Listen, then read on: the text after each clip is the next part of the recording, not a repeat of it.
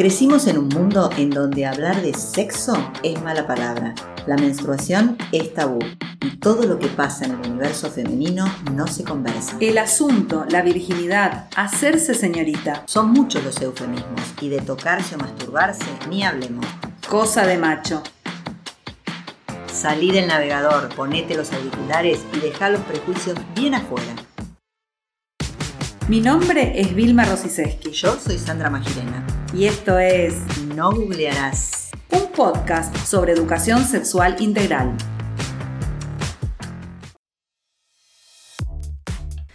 Hola, ¿cómo están todos y todas? Hola Vilma, ¿cómo estás? Hola Sandra, muy emocionada con este capítulo. ¿Qué hemos llamado? Sexualmente. ¡Wow! Bueno, primero agradecer a toda la audiencia que nos está siguiendo las preguntas que recibimos. La verdad que estamos muy contentas con este espacio que viene por más. Oh, por supuesto. Y hoy vamos a hablar en este capítulo sobre el deseo sexual. Mmm, qué temita. Viste que viene mucha gente al consultorio, y sobre todo mujeres que son las que nosotros recibimos, pero también yo estoy empezando a recibir consultas de varones que no tienen ganas de tener sexo, no tienen deseo sexual. Con lo lindo que es. Exactamente. Y vos es que, bueno, para entender por qué uno puede no tener deseo y no caer en la el etiquetamiento de falta de deseo sexual y que es una patología y un problema, tendríamos que hablar un poco de cómo se construye el deseo sexual y qué es el deseo sexual. Y ahí entonces empezar a hablar de a dónde aparecen estas sensaciones de deseo. Y entonces cuando preguntamos acerca de qué es el deseo sexual, ¿cómo se construye el deseo sexual? Bueno, para eso hoy tenemos a otra amiga que preguntamos si el deseo sexual tiene que ver con la mente. ¿Hay algo de la mente en el deseo? Así que le preguntamos a nuestra amiga, la licenciada Mariana Kertz, que es psicóloga, sexóloga clínica y especialista en relaciones vinculares y de familia. La encuentran en las redes como licenciada Mariana Kertz. ¿Y qué le preguntamos a Mariana Kertz? ¿Existe el deseo sexual en la mente? ¿Cuál es la relación entre la mente, el cuerpo y el deseo sexual? La escuchamos. Es una pregunta muy interesante y siempre que pensamos en deseo sexual, tenemos que pensar en la manera en la que el cerebro reacciona ante el estímulo sensual y erótico. ¿Por qué digo esto? Porque en realidad las personas nos excitamos y respondemos al estímulo sensual de maneras completamente diferentes a lo largo de toda la vida, no funcionamos siempre de la misma forma. Eso hace un poco a la diversidad dentro de nosotros y nosotras mismas, pero también con otras personas. Lo importante acá es resaltar que ante la respuesta sexual humana, es decir, la manera en la que reaccionamos al estímulo sensual y erótico, el primero de los pasos es el deseo. Y por eso es que yo hablo tanto de la mente en modo erótico, porque nosotros podemos pensar en tener orgasmos, multiorgasmos, niveles de excitación más altos, más intensos, cómo potenciar esa sexualidad y llevarla a nuevos niveles de placer. Pero en realidad, si la mente está desconectada de situaciones emocionales y placenteras, es imposible poder alcanzar un orgasmo. Por eso, la mente siempre tiene que estar conectada a lo largo del día con pensamientos, con fantasías, con situaciones placenteras que vayan llevando a ese cuerpo hacia esas situaciones placenteras, eróticas y sensuales, entendiendo entonces la sexualidad como un todo, donde mente y cuerpo van a estar puestas en juego.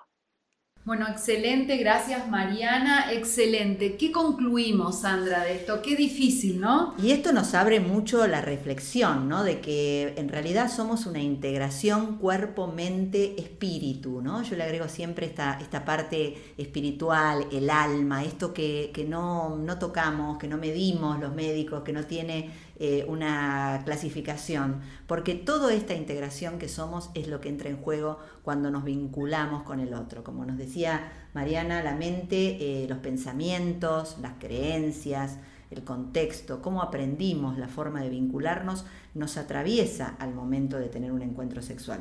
Y el deseo sexual, ella habla mucho, me encanta esa forma de, de planearlo, como dice, poner la mente en modo erótico.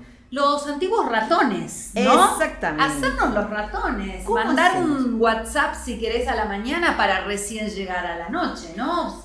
Hay una, una psicóloga que circula en las redes, que no me acuerdo el nombre, por supuesto, que ella tiene una, una charla TED donde cuenta cómo el hombre estimula el deseo durante el día y la mujer no, ¿no? No me acuerdo el nombre. Sí, eh, muchísimas veces el hombre durante el día dice la palabra sexo, ¿no? y además si uno mira o mira o mira películas o habla de coger. Agarra un celular, en este momento toma un celular de un varón y entra en el chat de amigos y fíjate todas las cosas que comparten. Sin embargo, si tomas el celular de una mujer y entras al chat de mamis. Exacto, nada que ver. Es todo el mañana, llevo esto, empezó la escuela, compro esto. Mamá que comemos. Entonces hay como una, una falta de erotización durante el día. Poner la mente en juego en modo erótico sería eso. ¿Cómo prepararnos para el encuentro sexual? Vos hablabas recién de mandarse los mensajes. El sexting dentro de la pareja es un estímulo excelente. Sí, sí, pero hay redes, a mí me encantan, eh, lo digo a veces a las pacientes, hay apps de parejas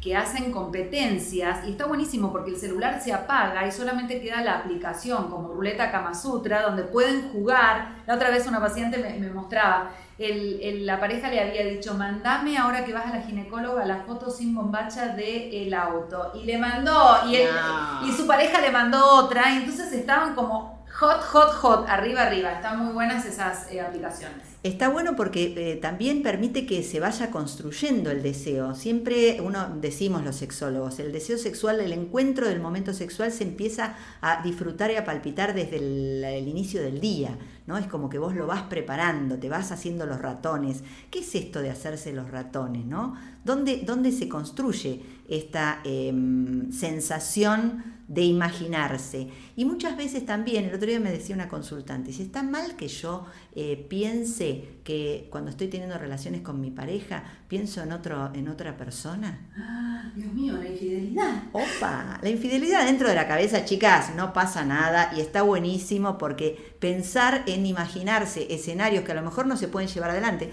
Muchas veces hay mujeres que dicen, yo eh, cuando estoy teniendo relaciones me imagino un trío. Digo, bueno, ¿y lo llevarías a...? No, ni de casualidad. Pero bueno, si está en tu cabeza y eso te sirve, esa imaginación te sirve para erotizarte y ponerte más hot en el momento de la relación, está buenísimo. Lo mismo que los juguetes, el pensamiento que por ahí el juguete es solo para una persona y el juguete es para compartir. Exactamente. Ahí están los juguetes para usar solos y uno puede incluir siempre consensuando con el otro o la otra, porque a veces pasa, ¿viste? No te dice que a veces una mujer lleva un juguete a una relación y el tipo le dice, ¿no? ¿Qué me traes? siempre hay que preguntar antes cómo lo van a tener. ¿Y de qué otra manera se podría poner la mente en modo erótico? Sí, más cuando a veces estamos hablando mucho de parejas, pero si no estamos también en pareja, estamos nosotras mismas, nosotros mismos, solas. Bueno, a mí me gusta la literatura. Muy bien, a ver, y me gusta y me gusta mucho, bueno, es un clásico, no llega a ser erótica, pero es como romántica hot. Florencia Bonelli, argentina, que tiene unos oh. clásicos tremendos. El primer libro de Bonelli, Indias Blancas, tomo uno, tomo dos. Yo tuve un orgasmo en un sueño con el cacique. ¡Ah! Bueno, a mí el último, la verdad es que la tía Cosima me llevó a lugares que los tenía olvidados. Bien, y también se pueden usar eh, películas. Sí, por supuesto. Bueno, hay una clásica, 50 sombras, me gustó más el libro que la película. Bueno, a mí mucho no me eh, gustó, porque me parece medio, medio mm, yanquilandia, medio comercial. Pero bueno, puede ser. Me gusta mucho, eh, si no llega a ser una película erótica, pero sí para conocer, autoconocimiento, eh, poco ortodoxa, que es la historia de una chica joven de la colectividad judía muy, muy ortodoxa, donde ella tiene que casarse, ¿no? Con alguien que le dicen que se tiene que casar y cómo ella con esta primer persona, por su crianza y que solamente tenía que tener relaciones para poder tener una reproducción, digamos, para tener hijos o hijas. además no conocer a la pareja, porque eran casamientos este, arreglados. Nada, y le llevan a una especie de pileta donde le muestran cómo tenía que tener relaciones. Obviamente ella en ese momento uno la, ve la cara como nota. pasa muy mal. Muy mal. Muy mal. Pero después, ¿qué pasa después? ¿Estamos spoileando? No sé. no, no estamos spoileando. Pero pasa que en otra circunstancia, en otro contexto, donde aparecen eh, cuestiones relacionadas con el arte, con la conexión con los cinco sentidos, eh, la conexión con el propio cuerpo y la apertura a otras formas de vincularse con otra persona, el encuentro sexual es completamente distinto. Completamente distinto. Y en esto de los cinco sentidos hablamos de la lectura, pero también, ah, no sé, hay comidas, sin ser que no, no esperemos que la comida es un medicamento que nos va a aumentar el deseo, sino que es todo, el hacer, el pensar, la preparación.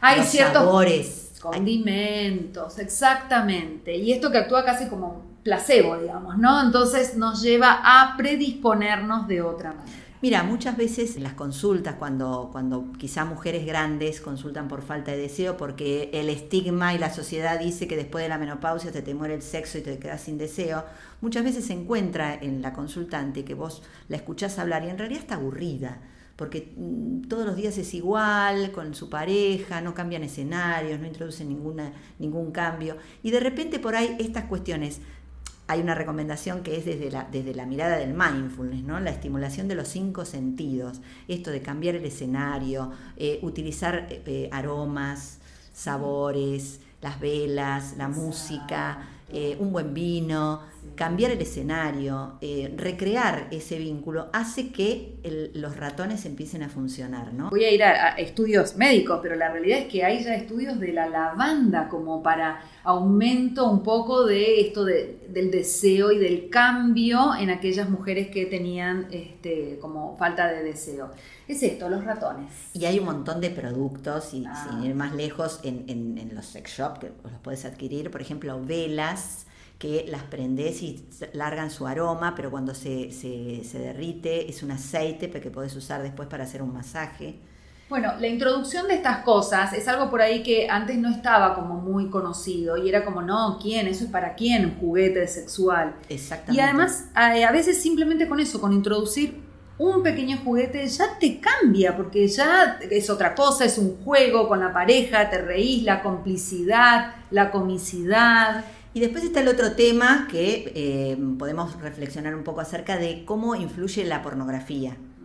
y, reconocer que hay distintos tipos también de films pornográficos, ¿no? Pornográfico que se refiere a la, a la muestra del sexo explícito. Entonces, una cosa es la pornografía tradicional que se vio machista, que se vio durante mucho tiempo, que es siempre el hombre con unos penes terribles. Y la, mujer, hermosa, toda depilada, vulva blanca, perfecta, operada y por supuesto flaca.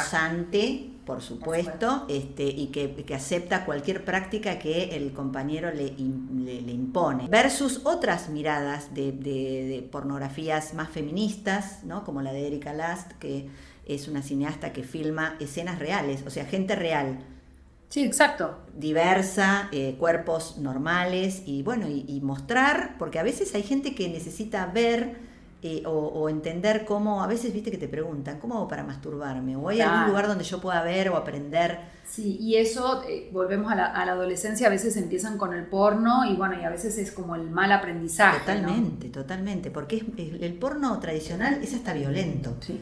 Sí, sí, mucha sexualidad violenta. Y entonces eso deja una secuela, una marca que en el futuro ese adolescente o ese joven puede llegar a tener disfunciones o problemas, porque también volvemos a lo que decíamos en, otros capítulos, que de paso, digamos que estas cosas ya las hemos tratado en otros capítulos, que si quieren pueden ver los anteriores eh, y, repasar algunos conceptos. Pero es muy importante que eh, uno puede acceder a mirar, a leer literatura, a escuchar o a participar de algunas de estas aplicaciones. Sí, sí, sí. Ya que hablaste de los otros capítulos, y me acuerdo del capítulo anterior que hablamos de los anticonceptivos, ¿qué opinas de esto del anticonceptivo, algunos anticonceptivos y el deseo sexual? Porque hay algunas consultantes que te dicen, bueno, me encanta que lo que me diste, pero ahora no tengo ganas.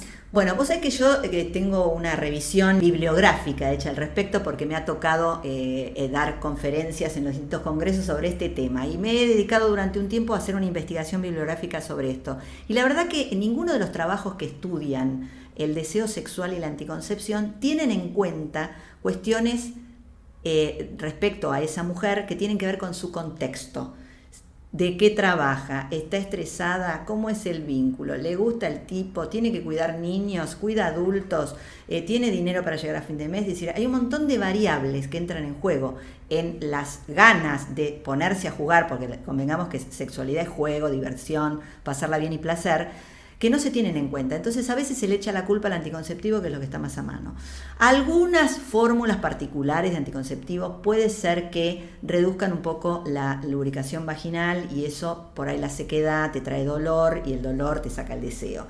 Pero eso lo charlas con tu gineco y seguramente va a encontrar alguna formulación un poco más Em, menos eh, antiandrogénica, ¿no? como Marisa lo explicaba en el capítulo anterior sobre anticoncepción, que favorezca el deseo y la lubricación vaginal. Sí, es importante eso. Bueno, por lo menos no te quedes callada. Si notaste algo raro, pregúntale a Exactamente. Y siempre se puede cambiar el anticonceptivo. Lo que no quiere decir que dejes de usar un anticonceptivo. porque hay soluciones. Inclusive el anillo vaginal es una buena opción también para la lubricación y todo eso. Al estar ahí da un poquito más de flujo. Pero vos sabés que a mí el tema del deseo es un tema que me, me, interesa mucho y he leído mucho y escucho mucho a las mujeres y me, me van a escuchar muchas veces decir que una mujer que no tiene deseo es una mujer desmotivada. Entonces, primero tenemos que descartar cuáles son las cosas que no la motivan de esa relación y cuál es el contexto que está viviendo por el cual, por ejemplo, mujer puérpera con bebé de 5 o 6 meses que dice no tengo ganas de tener sexo. Chicas, las que hemos parido y hemos amamantado niñas y niños. Bueno, eh, matrimonios de 25 años con los hijos que se, ya se fueron de la casa y por ahí, no se jubiló y bueno, son muchísimos cambios también. Te encontrás, viste, con una persona con la cual mirás para atrás y la verdad que no fue muy buena la sexualidad durante toda la crianza. ¿Y ahora qué querés? Descubrir la pólvora. Entonces hay un montón de cosas del contexto que es lo que cuando hablábamos, y volviendo a lo que nos contaba Mariana sobre la mente en modo erótico, los pensamientos, las emociones, las creencias, cómo eh, te educaste, cómo vos aceptás los distintos cambios en tu vida, porque no es lo mismo la sexualidad cuando tenés 20, 30 años a cuando estuviste criando a tus hijos, a cuando tus hijos se fueron y estás menopáusica. No quiere decir que va cambiando el escenario. Hay una imagen de una película muy vieja que a mí me llamó la atención cuando era muy chica, Mujer Bonita se llama, ¿no? Ella la lo espera a él solo con la corbata, ¿no? obviamente Julia Roberts tenía un cuerpo, no importa, pero lo espera con la corbata. El esa, que venía era Richard Gere. Pero bueno, no importa, esa imagen, digamos, este, de cambiar, cambio, hago algo para que ocurra después algo. Que aparte al otro o a la otra lo, lo, descubre en una situación de mente de principiante, es decir, oh, como un niño, ¿no? Los niños cuando descubren algo ¡ah! se fascinan y, se, y la, la fascinación de lo nuevo te invita a explorar y a dejarte llevar por eso nuevo que va a venir. Entonces, volviendo para cerrar un poco este tema, el deseo es una construcción bastante compleja eh, donde intervienen no solamente factores que tienen que ver con lo biológico puro, sino que tienen que ver también con la historia de cada persona. Y es muy importante que todos nos conozcamos a nosotros mismos, como decimos siempre, eh, reconozcamos qué nos está pasando y volvamos a esto de que la sexualidad es eh, juego y diversión. Y llamamos este capítulo sexualmente precisamente por eso, ¿no? Porque la mente, el cuerpo y el espíritu, el alma, son una integridad que deben funcionar en equilibrio, en armonía, para que podamos eh, disfrutar y ser felices. Me encantó. Y se nos terminó el tiempo. Otra vez, se nos va el tiempo, episodio 4. Bueno, vamos a seguir, porque esto ha tenido muy buena repercusión, así que nos esperamos, que los esperamos y las esperamos en el capítulo 5. Que vamos a hacerle una pequeña muestrita en un momento. Que bueno, gracias por seguirnos, gracias por escucharnos y nos vemos la semana próxima, Vilma. Exacto. ¿Dónde nos pueden seguir? Nos pueden seguir en nuestras redes, Gineco y Voz. Arroba Consultorio Magirena. Chau. Hasta luego.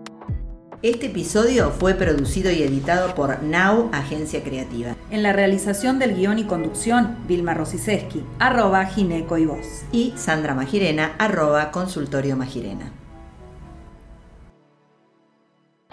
En el próximo episodio de No Googlearás, yo sé cómo lo llamo la vulva, el pórtico sagrado del placer. En realidad toda su contextura, su forma, sus características, la presencia del clítoris, ya hablamos en otro capítulo de este tema, los cuerpos cavernosos que hay debajo de los labios y en la entrada, el introito vaginal, donde está el orificio de la vagina que accede a este canal, que en realidad es el canal del parto que une el exterior con el útero.